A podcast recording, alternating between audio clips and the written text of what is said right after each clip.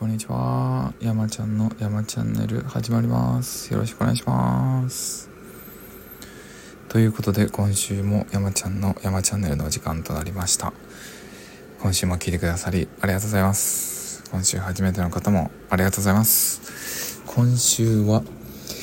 え見て楽しむ自然と中に入って楽しむ自然というテーマで話してみたいと思います。えー、っとですね、先週、先々週ぐらいかな ?2、3週間も経つのかな？ちょっと前に、あの、全体ミーティングといってこういろんなプロジェクトをやるぞっていう上で関わってくれる方たちとのミーティングを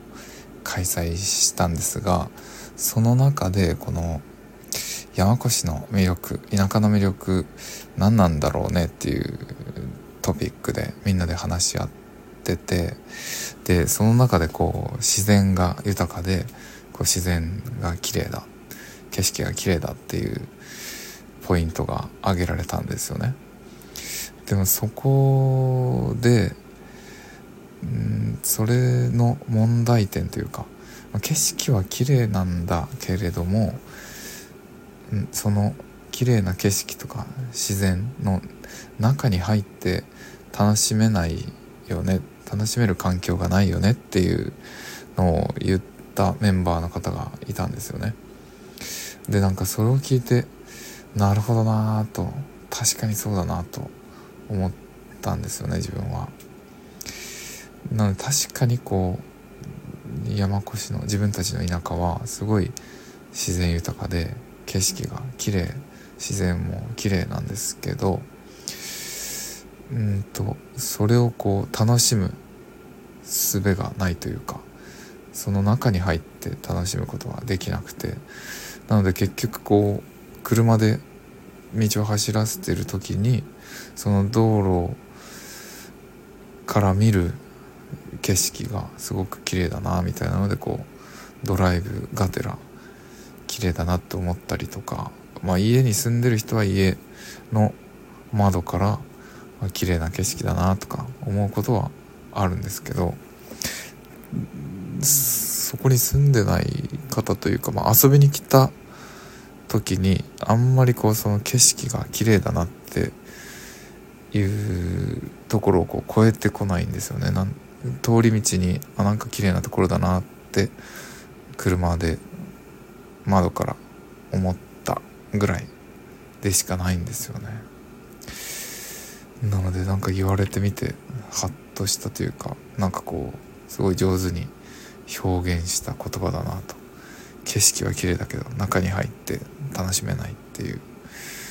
そうなんですよね。なのでそこがやっぱりすごいポイントになってくるなって感じました。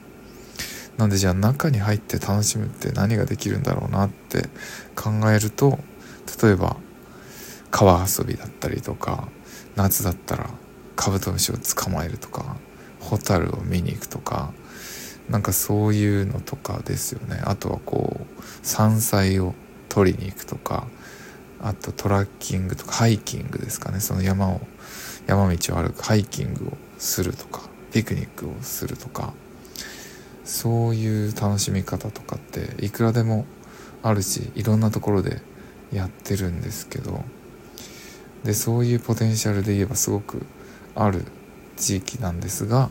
まあ、それができるような環境が整ってないんですよね。なのでそこがすごく伸びしろというか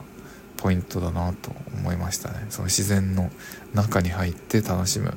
その楽しみ方っていうのを整備して整えていってこう遊びに来てくれた人を迎えられる状態というか体制を整えていけば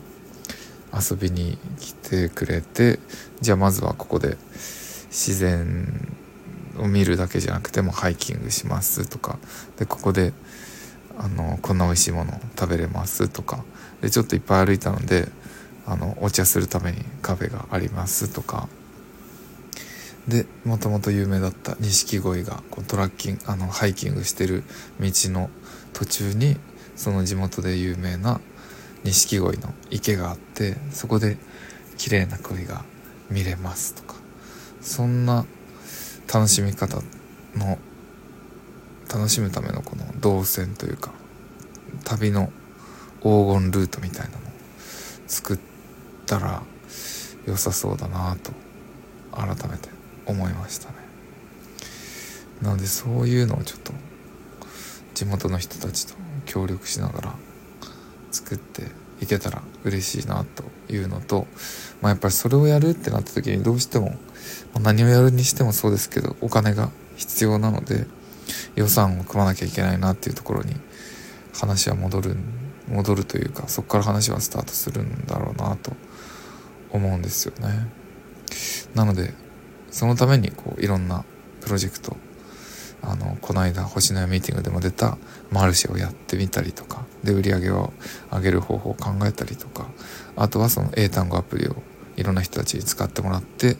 まあ、広告収入だったりとか有料化したりとかっていうところからこう取り組みのための予算作りをしていきたいなと思って改めて考えを新たにしたところでございます。そんな英単語のアプリはですね3月前半には形になりで同時に学校の先生もその学校のタブレットに導入するための手続きを進めてくださるということなのでそっちの方も調整を進めつつ、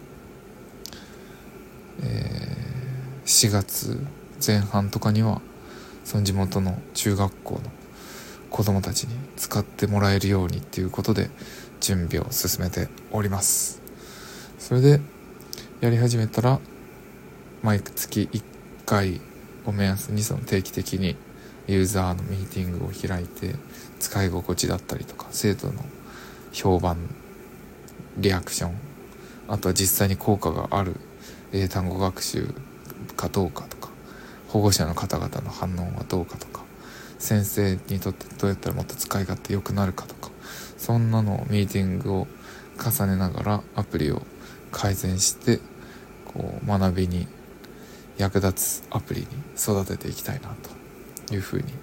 考えております。なのでそんな風にしてこうアプリの制作アプリ自体の成長も進めつつその先にはその山越の自然を楽しむための準備整備やっていきたいなというふうに考えております。というところで、えー、今日のお話は見て楽しむ自然と中に入って楽しむ自然というテーマでのお話でした。また来週も聞いてください、えー、今週の山ちゃんの山チャンネル以上です。ありがとうございました。じゃあね